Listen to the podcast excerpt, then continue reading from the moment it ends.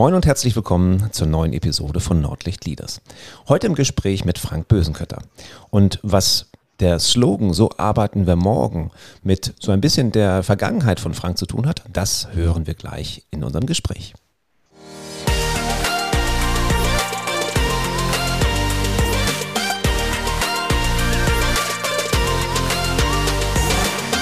Moin, mein Name ist Thomas Katlun. Ich trainiere Führungskräfte. Das mache ich, damit die Unternehmen zwischen Nord- und Ostsee besser werden. Denn nur gut ausgebildete Führungskräfte bringen eins hervor. Engagierte und motivierte Mitarbeiter. So, ich begrüße mal wieder auf Zoom heute ähm, unser Podcast-Gast. Ähm, ich begrüße sogar zwei Gäste, aber die, die eine darf ich nicht nennen, die möchte im Hintergrund bleiben. Ähm, zwei Gäste. Frank Bösenketter, äh, Geschäftsführer von Decide, ein Unternehmen der Vatergruppe. Herzlich willkommen, schönen guten Morgen. Morgen. Ähm, ich stelle dich kurz vor, damit so die, die Zuhörer wissen, wer denn heute der interessante Gast ist und äh, vielleicht ein bisschen zurückgespult. Frank und ich haben uns kennengelernt durch einen gemeinsamen Kontakt und da bin ich das erste Mal auf die Modern Workplace äh, Factory gestoßen. Zu denen werden wir ja sicherlich äh, noch ein bisschen was erzählen im Laufe des Podcastes. Sitzt in Kiel und ist auf jeden Fall ein Besuch wert, wenn wir dann mal wieder besuchen dürfen. Ähm, so arbeiten wir morgen. Steht auch im Hintergrund äh, von Frank gerade in seinem virtuellen Hintergrund. Das ist der Slogan von Decide. Und ähm, Frank ist Geschäftsführer dieses Unternehmens. Die gehören zur Vatergruppe. Ich glaube, ähm, dem meisten in Schleswig-Holstein, vielleicht auch Hamburg, ist Vater ein Begriff. Ähm, von der, von, vom Strippenziehen bis zur kompletten IT-System. Ähm, Management, wie man es auch immer nennen kann, da kann Frank gleich sicherlich ein bisschen mehr was zu sagen, ist Vater so einer der großen Player in Kiel und Umgebung und ein ganz Schleswig-Holstein. Und so arbeiten wir morgen. Ähm, das ist das Motto von Decide. Ähm, Frank ist seit fünf, sechs Jahren Geschäftsführer, geschäftsführender Gesellschafter auch, glaube ich, bei, bei Decide ähm, und führt das Unternehmen, was sich auf die Fahnen geschrieben hat, die moderne Art zu arbeiten nach vorne zu bringen. Und da sind so zwei Ansätze, die wir auch uns äh, gleich mal genauer angucken werden, nämlich einmal so den Mensch auf der einen Seite, aber natürlich auch das Umfeld, Technik und Umfeld. Eigentlich sind es sogar drei Ansätze, aber das kann Frank gleich besser erklären. Bevor Frank ähm, dort Managing Partner wurde, war Frank in der Telekommunikation äh, aktiv und im Vorgespräch hat er mir gerade erzählt, dass er ein Produkt quasi aus Skandinavien mit äh, auf den deutschen Markt gebracht hat, ähm, wobei eher eine Produktgattung, sagen wir es mal so. Die ganzen ähm, Aldi-Talks, ähm, Klarmobil und wie sie alle heißen, also die günstigen Lösungen für, äh, und, und nicht nur die günstigen Lösungen, sondern die einfachen Lösungen für Telekommunikation. Und das finde ich ganz spannend. Er nannte das als No Thrill, also äh, keine ja, keine Ecken und Kanten, keine, keine Feinheiten, in die man sich verlieren kann in einem Mobilfunkvertrag, sondern einfach nur telefonieren. Und das Motto ähm, hat er so ein bisschen nach, nach Deutschland getragen und damit auch ähm, die, das hier mehr oder weniger bekannt gemacht, dieses ganze Thema. Interessanterweise aber auch umgesetzt, weil die skandinavische Führungskräfteausbildung ist, glaube ich, wenn ich das mal so sagen darf, äh, sehr, sehr umfassend teilweise, gerade wenn du in Konzernen arbeitest und äh, auch sehr gut und hat diese Konzepte und diese Erfahrung, die er aus Skandinavien gemacht hat, sogar mit seinem Konzept von No Thrill quasi in die aktuelle Mitarbeiterführung mit reingebracht. Und Mensch und Kultur sind so zwei Stichworte, mit denen man wahrscheinlich den ganzen Abend mit Frank verbringen kann. So, dann erstmal nochmal herzlich willkommen. So arbeiten wir morgen, ist euer Slogan. Ähm, vielleicht magst du den Zuhörern mal kurz darstellen, so, was ist denn so eure Vision? Warum stehst du morgens auf? Ja, Thomas, vielen Dank erstmal äh, für die, auch für die Einladung, freue mich sehr. Ähm, ja, warum stehe ich eigentlich morgens auf? Weil ähm, bei so Arbeiten wie morgen geht es eigentlich immer darum, den Arbeitsalltag zu vereinfachen. Und ich glaube, wenn ich mit dem Gefühl aufstehe und sage, es ist einfach und das geht mir irgendwie einfach von der Hand, der Arbeitsalltag, ähm, dann äh, gehe ich wahrscheinlich auch am Abend mit einem guten Gefühl ins Bett und sage, super, das kann morgen so weitergehen. Und ja, mit so arbeiten wir morgen. Wir sind ja, was du schon gesagt hast, ein Beratungs- und Technologieunternehmen, haben uns auf die Fahne geschrieben, dass wir Arbeitserlebnisse in den Vordergrund stellen, oder in den Mittelpunkt. Und ähm, es geht im Prinzip immer darum, Dinge zu vereinfachen und sie nah am Menschen zu haben. Dann, ähm, das kennst du ja wahrscheinlich auch, äh, ähm, immer dann, wenn Technologie einen Mehrwert für uns bringt oder einfach ist, dann akzeptieren wir sie auch und äh, dann nehmen wir sie an und dann bauen wir sie in unseren Arbeitsalltag ein. Finde ich einen ganz spannenden Ansatz, weil früher hat man ja so ein bisschen die Spezialität oder die, die Spezialisierung hervorgehoben, immer wenn du Techniker warst oder wenn du IT genutzt hast.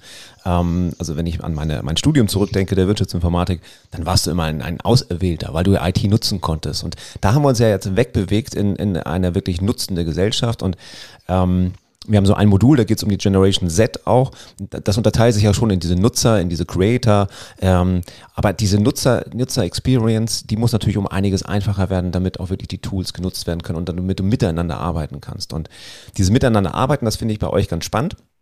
Ähm, vielleicht magst du noch ein paar Worte zum Modern Workplace Factory sagen, weil ähm, das ist ja so ein bisschen Spielplatz für, für Kreative, für Menschen, die offen sind, ein vielleicht habe ich das auch gerade falsch ausgedrückt, aber ich fühle mich da wohl, ich könnte da jederzeit mit meiner Schrankwand einziehen bei euch. genau. Ja, das ist äh, die Modern Workplace Factory. Das ist in, äh, ähm, bisher so ein einzigartiges Projekt, was in Deutschland ähm, aufgebaut wurde mit, mit zwei Herstellern, die wir haben, also Microsoft und Steelcase und ähm, ähm, uns als Partner vor Ort zusammen mit dem Unternehmen Stücker ähm, als Raumpartner. Worum geht es da? Da geht es eigentlich darum, ähm, diese Arbeitserlebnisse für moderne Arbeit ja, erlebbar zu machen, also ähm, zu spüren, welchen Vorteil, welchen Mehrwert es gibt. Und ähm, bei so einer Modern Workplace Factory vereinen sich im Prinzip mehrere Elemente, also Mensch, Raum und Technologie kommen hier zusammen. Und das ist auch das, was äh, entscheidend ist aus unserer Sicht für den Erfolg, wenn wir uns in Veränderungen begeben, wenn wir irgendwie sagen, wir wollen uns digitalisieren oder wir wollen uns irgendwie neu, modern aufstellen als Unternehmen, dann brauchen wir immer ein Zusammenspiel verschiedener Eckpunkte, Erfolgsfaktoren. Und wenn, wenn wir das gut aufeinander abstimmen, ähm, dann ist ähm, der Erfolg relativ nah. Ja, und das, das symbolisieren wir und das leben wir vor mit der Modern Workplace Factory. Und ähm, ja, wenn du bei uns bist, siehst du ja auch, wir sind mit dem Unternehmen Decide mittendrin. Also wir leben dort und arbeiten dort. Wir arbeiten natürlich auch von überall. Das ist äh, heute wichtig, dass man es kann. Aber ähm, es ist ganz wichtig, glaube ich, Erlebbarkeit zu schaffen. Mensch, Raum und Technologie sind so die, die, die Schlagworte, die du gerade ja. genannt hast. Ähm, den Raum, den, den kann man sehr schön sehen und ich packe eure Website nachher mal auf die in die Shownotes rein, dass man da so ein bisschen so eine virtuelle Tour machen kann. Wirklich sehr, sehr schön. Technologie, das kauft man euch auf jeden Fall ab, auch als, als Teil der Vatergruppe. Mensch ist natürlich so eine, so eine Geschichte, die du wahrscheinlich so ein bisschen aus deiner, aus deiner Vergangenheit mitgetragen hast. Aber, ähm, nicht aber, was, was zeichnet die Menschen? Also das ist Kommunikation, ganz klar. Die Kommunikation ist zurzeit gerade ein bisschen schwieriger, weil wir alle unterwegs sind. Dafür kann die Technik helfen.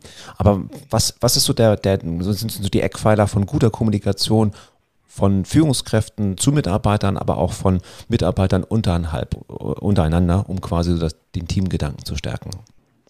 Ja, Mensch ist im Prinzip ähm, so einfach mal ausgesprochen erstmal alle mitnehmen. Ne? Alle mitnehmen auf dem Veränderungsprozess und ähm, bei Decide, wir sind ja auch ähm, zertifizierte Change Manager und wir haben so ein, so ein, Programm, das nennt sich Adaption and Change. Das heißt also, mit diesem Programm führen wir diesen Veränderungsprozess durch und der aus technischen Elementen besteht, aus menschlichen Elementen. Und ähm, das ist ganz, ganz wichtig. Da scheitern ja heute ganz, ganz viele Veränderungsprojekte dran, dass die Menschen zu spät oder gar nicht mitgenommen werden oder dass sie noch gar nicht bereit dafür sind, sozusagen diese, diese Veränderung einzugehen. Und ähm, ja, das, das frühzeitig in Einklang zu bringen und das abzuleiten in ein äh, Konzept, das, ähm, das leben wir äh, für kleine Unternehmen, für Mittelständler und auch für große Unternehmen. Und ähm, das ist in vielen Fällen ist es einfach ein Garant äh, für, für Veränderung. So, ne? Und ähm, ja, der, wie du sagst, der Mensch steht im Mittelpunkt. Das leben wir nicht nur bei unseren Kunden, sondern auch bei uns im Unternehmen, die Site, ähm, stelle ich das oder versuche ich das zumindest sehr stark in den Vordergrund zu stellen. Das ist ja so ein bisschen der, der, der Kernpunkt auch dieses Podcasts, eben halt das Miteinander. Die, du hast eben halt dein Team, wie groß ist dein Team jetzt? wir sind zehn Leute. Zehn Leute. Ähm, da hast du schon größere Abteilungen wahrscheinlich geführt, aber ja. wahrscheinlich nicht so intensiv geführt wie aktuell. Ja, genau. Das ist, also ich habe ja jetzt auch mittlerweile, ich bin ja auch ähm, im gesetzten Alter, aber äh, so ungefähr 25 Jahre, ich sag mal so, äh, aufgerundet oder abgerundet, ähm, Führungserfahrung in großen Unternehmen mit vielen Menschen und äh, tiefen und äh, also hohen äh, Führungsebenen und also vielfach ausgebreitet, alles, was man sich so vorstellen kann. Und dieser Ansatz, den wir bei Decide fahren, der ist eher aus dem Team heraus. Also ähm, das fängt damit an, dass ich ähm, ganz flache Hierarchien ähm, anstrebe, so lange wie möglich auch. Wir sind ein stark wachsendes Unternehmen. Von daher werden wir auch in der nächsten Zeit unsere Mannschaft äh, sukzessive vergrößern. aber es geht immer darum, dass jeder Teil des Teams ist. Und so versuche ich mich auch zu verhalten. Also ich bin nicht immer der Projektleiter, ich bin nicht immer derjenige, der alles vorgibt, sondern ähm, bin da eher dann auch Coach oder ähm, äh, decke Teilthemen ab. Und ähm, das ist, glaube ich, ganz wichtig, erstmal um, ähm, um Rollenverständnis zu kriegen und ähm, dass jeder immer, ich sag mal, ähm, themenbezogen seine Rolle wahrnimmt und nicht äh, Kraft seiner äh, Schulterklappen oder wie man das auch immer bezeichnen mag.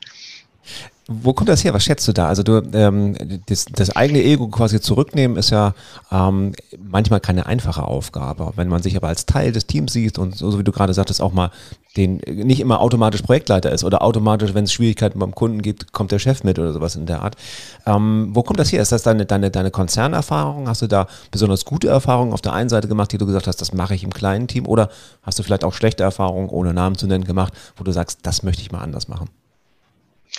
Ja, ich glaube, das, das ist schon so ein bisschen aus der Erfahrung heraus, weil ich habe ja über die Jahre auch vielfach äh, Systeme gesehen, die sich versuchen, künstlich zu erhalten. Und ähm, das ist, glaube ich, auch eine ganz große Schwäche von großen Unternehmen mit, ähm, mit ich sag mal, ähm, äh, klassischen Strukturen, dass die in der Veränderung und in, im Kreativitäts- und Innovationsgedanken einfach nicht in der Lage sind, äh, sich zu verändern, weil diese Führungsstrukturen ähm, das, äh, das System am Laufen halten. So. Und ähm, das ist ein ganz gefährliches Spiel, so will ich es mal sagen, auch. Und das ähm, betrifft ja nicht nur große Unternehmen, sondern auch, ähm, auch, auch vielleicht kleinere oder Mittelständler, wenn man das nicht erkennt und wenn man das nicht zulässt, auch als Führungskraft ähm, genau reinzuhören ähm, in, die, in die Mannschaft, so will ich es mal sagen, genau über den Tellerrand mal zu schauen. Und ähm, das kann man für mich immer besser, wenn man sich ähm, nicht in den, nicht unbedingt immer in den Helikopter ähm, äh, ähm, ähm, ähm, äh, setzt, sozusagen. Das macht manchmal auch Sinn, um einen großen Blick zu haben. Aber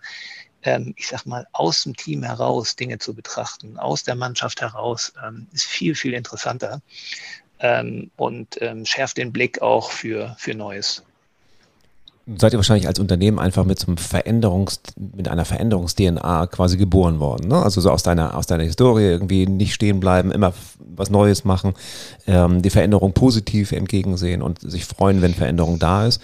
Ähm, du warst ja nun auch in größeren Unternehmen und da ist das Thema mit den Veränderungen ja meistens so ein bisschen, oh mein Gott, äh, das haben wir noch nie so gemacht oder das hat noch nie geklappt oder das machen wir schon immer so.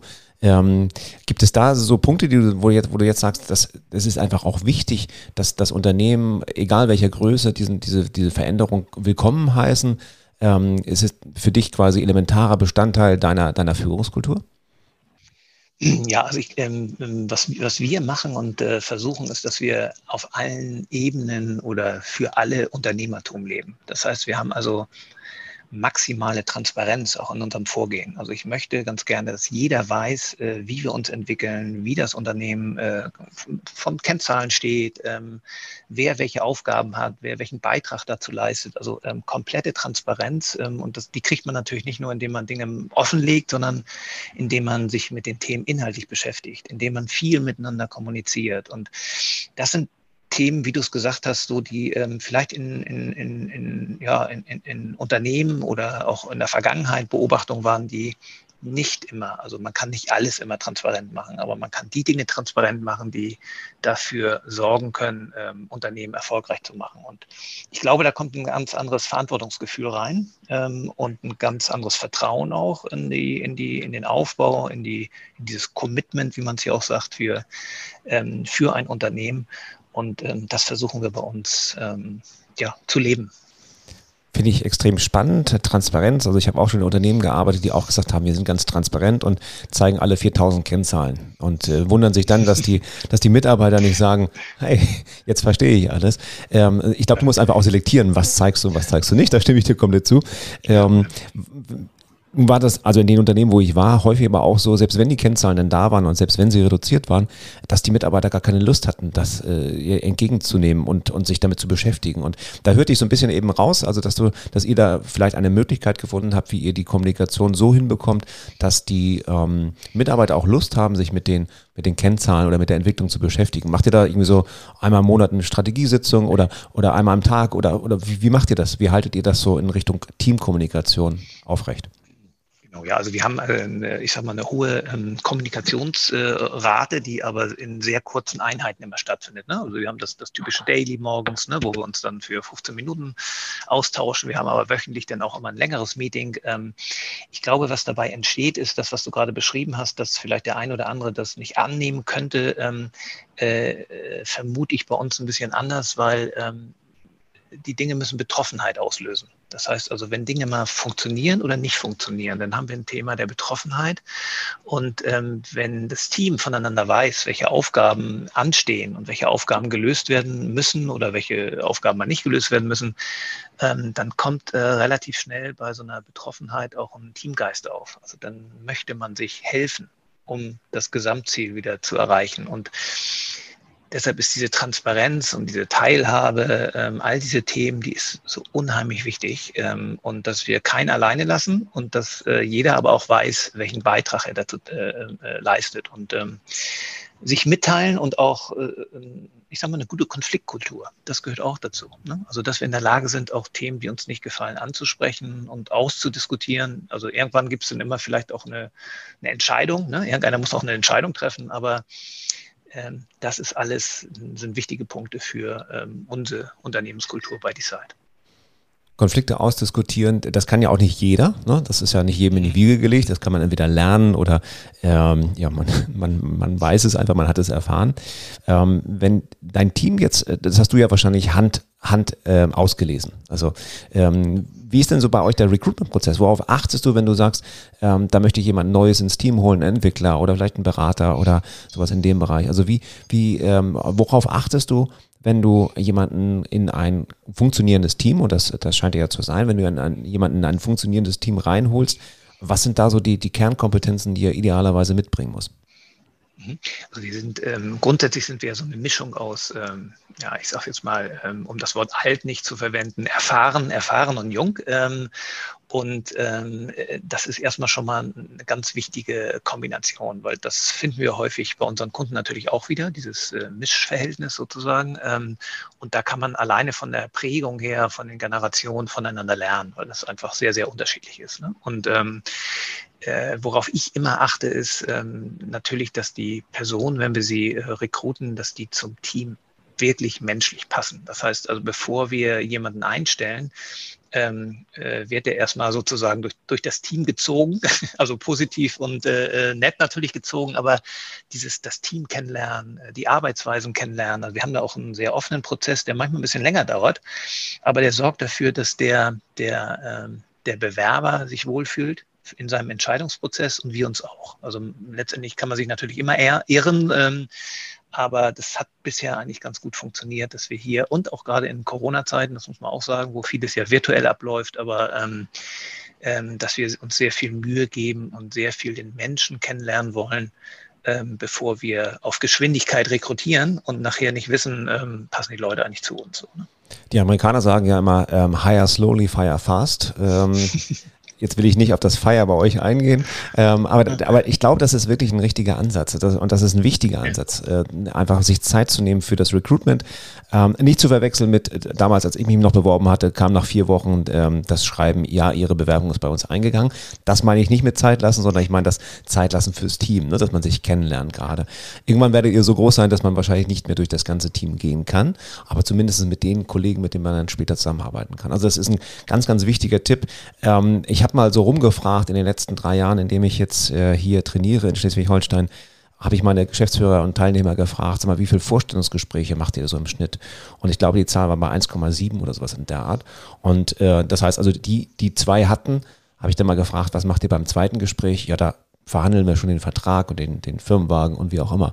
Und da kriege ich immer so ein bisschen, jetzt geht schon wieder los, die Nackenhaare kommen so ein bisschen hoch, wo ich mir denke, so, Leute, ihr wollt da jemanden einstellen, der, der vielleicht, äh, vielleicht sogar Jahrzehnte bei euch ist, also zumindest Jahre, äh, lasst euch doch Zeit dafür und, und findet das nicht. Also ganz, ganz wichtiger Impuls finde ich hier, ähm, die Mitarbeiter reinzukriegen, weil dann formt sich auch echt das Team und dann kommen wir zu diesem Thema Betroffenheit, was du einfach sagst, ist, dass die Leute sagen, nee, wir sind ein Team.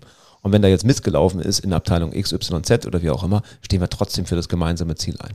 Klingt klasse. Sehr schön. Ähm, ein Punkt will ich nicht unterschlagen, weil du bist ja, äh, du hast keine Langeweile in deinem Job jetzt als Geschäftsführer von D-Side, nehme ich mal an, aber äh, trotzdem bist du noch ähm, außerhalb von D-Side sehr, sehr aktiv und vielleicht ist das auch so ein bisschen die Vaterkultur, Vaterkultur sozusagen vom, vom Unternehmensgruppe. Äh, da ist ja auch der, der Inhaber oder der Geschäftsführer ist ja auch noch an der IHK sehr, sehr aktiv. Ähm, du bist ja noch in zwei weiteren Verbänden tätig, nämlich einmal dem Divish, das erklären wir gleich mal, und äh, den Bay Areas und das ist ein wohlklingender Name. Vielleicht magst du einfach mal in die Runde geben, was denn mit äh, The Bay Areas gemeint ist. Ja, ja, also mit den Ehrenämtern hast du recht. Das ist natürlich da, ähm, äh, bin ich auch geprägt von, von Hinrich Vater, dem, dem Inhaber der Vatergruppe. Ich glaube, äh, kaum ein Mensch wird ihn einholen in der äh, Anzahl seiner Ehrenämter. Also das ist wirklich Hut ab, was er macht. Und ähm, äh, das ist äh, eine ganz, ganz wichtige Eigenschaft, finde ich, Ehrenämter zu begleiten, äh, bekleiden ich habe auch noch ein paar mehr, aber da gehe geh ich dann auch nicht drauf ein. Aber ähm, du hast äh, zwei ganz wichtige angesprochen, die ähm, mich als gebürtigen Kieler, auch wenn ich viele Jahre nicht in, Kieler, äh, in Kiel war ähm, und als Schleswig-Holsteiner, ähm, ähm ja, ich sage mal, inspiriert haben, diese Ehrenämter auch zu bekleiden. Das eine ist genau der, der, der Beiratssitz äh, für die DIVISH, ähm, der digitalen Wirtschaft Schleswig-Holstein. Und das zweite ist The Bay Areas. Und The Bay Areas ist 2016 entstanden. Und zwar ähm, äh, unter anderem mit der Partnerstadt oder mit der, ähm, ja, der Partnerstadt äh, Stadt, ähm, zwischen San Francisco und Kiel. Ähm, und daraus hat sich ein Verein, eine Initiative äh, ergeben, wo wir Menschen miteinander verbinden. Also Menschen zwischen San Francisco und Schleswig-Holstein und Kiel. Und das ist wirklich ähm, äh, so eine tolle Initiative, wo wir ähm, über Wissenschaft, Wirtschaft, äh, Sport ähm, ähm, die Menschen ja auf dem anderen Kontinent äh, miteinander verbinden stattfinden, Wissenaustausch oder Wissensaustausch haben, voneinander lernen. Und äh, ja, die große Befürchtung damals war, ähm, dass wir eine ungleiche Partnerschaft haben. Und äh, das ist äh, in der Tat nicht der Fall. Also wir haben dort Menschen kennengelernt, die wirklich so offen sind ähm, im Silicon Valley oder in San Francisco direkt und bereit sind eigentlich ähm, viel Wissen, viel Meinung, viel Kulturen auszutauschen. Und seitdem ja, haben sich schon ganz, ganz viele Menschen aus Schleswig-Holstein ähm, nach San Francisco ähm, begeben und äh, auch umgekehrt. Ähm, und ähm, äh, das ja, erfüllt uns mit Freude, ähm, auch wenn es immer die Extrameile ist, die man dann selber geht im Ehrenamt. Aber ähm, es bringt uns voran und es sorgt dafür, nicht nur im Verein, sondern aus dem Verein. Wir betrachten uns so ein bisschen als Ideen- oder Impulsgeber manchmal. Und äh, mittlerweile haben sich schon sehr viele Projekte in Schleswig-Holstein ergeben, die ihren Ur Ursprung ähm, in dieser Initiative hatten. Und das ist auch schön, wenn man das so ein bisschen äh, von der Tribüne aus dann noch mit begleiten kann. Ja, klasse. Ähm, ich war neulich bei einem, einem Kundentermin in, in, Kiel und bin auch über euren Aufsteller gestolpert von den Bay Areas. Ähm, also die, die, alle die, die in Kiel unterwegs sind, ähm, die kennen wahrscheinlich das Thema und ähm, stellen auch immer wieder fest, dass Kiel relativ klein ist und man äh, irgendwie immer wieder auf die gleichen handelnden Personen trifft was, glaube ich, typisch für ein Ehrenamt ist. Wenn ich mal so in die Kindergartenzeit meiner Kinder zurückdenke, haben auch immer die gleichen Eltern, Väter, Mütter die Bierbänke geschleppt für die äh, Kindergartenfeste oder sowas. Das scheint irgendwie typisch für ein Ehrenamt zu sein. Ähm, Ehrenamt finde ich klasse, ähm, weil du es jetzt auch gerade als, als Wort gesagt hast. Ähm, auf die können wir gleich noch mal kurz eingehen. Ähm, wie beeinflusst quasi dein, deine ehrenamtliche Tätigkeit von den ganz vielen, die anscheinend noch nicht genannt hat, neben dem Kassenwart im Kaninchenzüchterverein oder so, ich weiß nicht, wo du noch so aktiv bist. Äh, wie beeinflusst das ähm, dein, dein Führungsverhalten oder beeinflusst das das überhaupt oder warum machst du das? Ja, das beeinflusst schon. Also ich glaube eher indirekt äh, als, ähm, als direkt, aber es beeinflusst, um einfach ähm, zum einen einen anderen Blickwinkel zu kriegen auf Dinge ähm, sich auch in so einem Ehrenamt nimmt man sich ja noch mehr zurück, weil man, ähm, auch wenn ich dort jetzt als Beispiel bei The Bay Areas ja auch im Vorstand bin, aber haben wir natürlich, ähm, lebt ein Vereinsgedanke, eine Initiative immer auch wie Unternehmen natürlich auch ähm, aus einem, aus der Gemeinschaft heraus und aus dem Schaffen einer Gemeinschaft. Und das prägt schon. Also das ist ein ganz wichtiger Ansatz und es ist auch ein Ansatz, wie schaffe ich es denn eine Masse, so würde ich es mal, die manchmal vielleicht träge ist, die manchmal unentschlossen ist, äh, die manchmal noch Impulse braucht. Wie schaffe ich denn, ähm, die in, in eine, ich sag, motivierte Bewegung zu bringen? Und das ist eine ganz schöne Erfahrung, ähm, äh, weil es dann auch nicht die eigene Masse ist, sag ich mal, äh, weil es nicht das eigene Unternehmen ist. Und ähm, das prägt schon, das prägt schon den Führungsstil, ja. Und die sind alle freiwillig da, die müssen nicht. Ne? Also das, das genau, ist ja genau. immer noch das Spannende, wenn man in, in, einem Verein oder einem Verband tätig ist und dort motiviert und Leute mitreißt, die kriegen kein Geld dafür. Und du kriegst ja auch kein Geld dafür. Und das ist eine andere Motivation. Und ich glaube, wenn man diesen Schlüssel gefunden hat, wie man Leute motivieren kann, ähm, ohne mit der Peitsche oder mit dem Gehaltscheck zu wedeln, dann äh, ist das, glaube ich, ganz eine gute Schule dafür, dass man das auch im Unternehmen so einsetzen kann. Klasse. Ein paar Worte vielleicht noch von, von äh, zu Divish. Äh, klingt so ein bisschen komisch für die, die es noch nicht kennen. Das ist der, die, die, äh, der digitale Cluster, glaube ich, ne? heißt das? Genau, ja, das ist im Prinzip die, genau, die digitale Wirtschaft, äh, die sich hier äh, vereint, verbindet auch, ähm, auch mit dem Anspruch eben, ähm, ja, die, die, die Wirtschaft in Schleswig-Holstein ähm, voranzubringen, Gedanken auszutauschen, ähm, zu kooperieren miteinander, zu Netzwerken und ähm, ja, auch das digitale Element natürlich dann auch ähm, in den Arbeitsalltag ähm, mit zu integrieren, ob es nun als, als Produkt ist oder als äh, Beschleuniger, um Prozesse irgendwie nach vorne zu bringen, um moderner zu werden.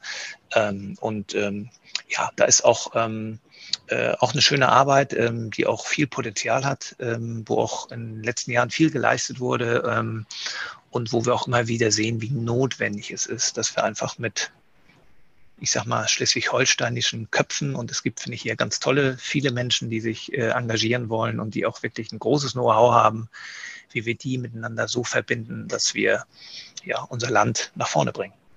Ich glaube, ein, eines der, der Aushängeschilder ist auch immer die digitale Kieler Woche. Da ist halt Divisch auch ganz aktiv. Ähm, für die, die es nicht kennen, das ist wie die Kieler Woche, aber ohne Segelboote ähm, und weniger Bier, glaube ich, davon abgesehen. Äh, fantastische, fantastische Geschichte. Ich durfte auch schon zweimal dort sprechen. Im letzten Mal war es äh, digital aufgrund von, von äußeren Umständen, aber davor das Jahr war es wirklich eine ganz, ganz tolle Veranstaltung über ganz Kiel verteilt als Woche mit ganz, ganz vielen Impulsen. Alle Sprecher, die dort auftreten, machen es auch ehrenamtlich natürlich. Also extrem spannend. Also ich, ich fand, das war ähm, für, für, klar, Landeshauptstadt Schleswig-Holstein, aber trotzdem für ähm, jetzt kein Hamburg, kein Berlin, kein München, ähm, eine fantastische Geschichte, sowas in dem Bereich. Gut. Auch da, da finde ich auch großes Lob äh, neben der Divisch auch an die, an die Stadt Kiel und auch an die Kieler Wirtschaftsförderung, die ja da einen großen Anteil hat an dieser digitalen Woche Kiel. Ähm, das strahlt wirklich über die Landesgrenzen hinaus. Ähm, tolle Entwicklung. Genau, die Kiwi. Also alle so lustige Namen hier, Divish und Kiwi. Kiwi. Genau. Sehr schön. Lieber Frank, wir sind schon fast am Ende, aber ich will dich natürlich nicht ziehen lassen, ohne so vielleicht den Tipp zur Führung jetzt noch unseren Zuhörern mitzugeben oder vielleicht sogar die drei Tipps zur Führung mitzugeben ähm, oder vielleicht ein gutes Buch, was du vielleicht mal empfehlen kannst oder ein Podcast außer diesem hier. Ähm, hast du da mal sowas, was, was die Zuhörer noch mitnehmen können als kleines Takeaway?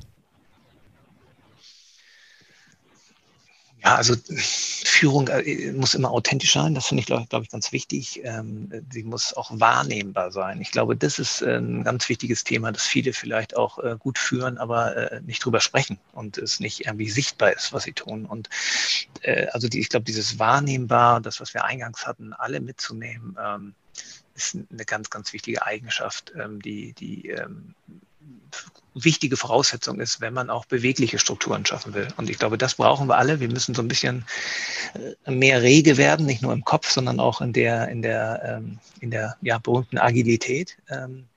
Ähm, um uns auf die Veränderung von außen besser vorzubereiten und nicht irgendwie in so ein, so ein Chaos zu stürzen oder uns die Belastungsgrenze so weit äh, äh auszureizen. Ähm, das ist ganz, ganz wichtig.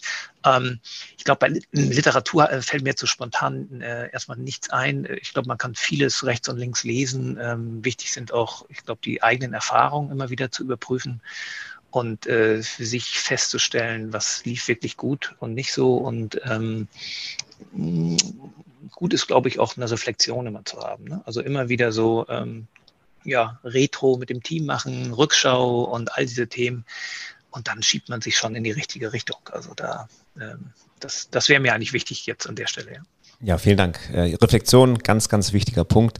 Neulich hatten wir jemand, der sehr dankbar, hatte ich äh, die Micha Weiser im Podcast, der sagte, irgendwie seitdem er Vater geworden ist, hat er viel mehr Zeit für Reflexion, weil seine Zwillinge gerne nachts um drei ähm, aktiv sind. Also da hat er viel Zeit zu reflektieren. Die hat nicht jeder im Tagesalltag, aber ähm, einpacken, wo es geht. Vielen, vielen Dank für die Tipps, ganz, ganz wichtig und ganz, ganz wertvoll. Ich bedanke mich, lieber Frank, für deine Zeit. Ähm, ich freue mich schon drauf, wenn wir uns das nächste Mal wieder live sehen in Kiel in der Modern Workplace Factory. Ähm, wie gesagt, ich kann da ja bei euch einziehen. Ich finde das immer so knuddelig und äh, fühlt sich gut an. Und das Interessante ist, das ist vorhin so ein bisschen rübergekommen, aber vielleicht nicht ganz klar.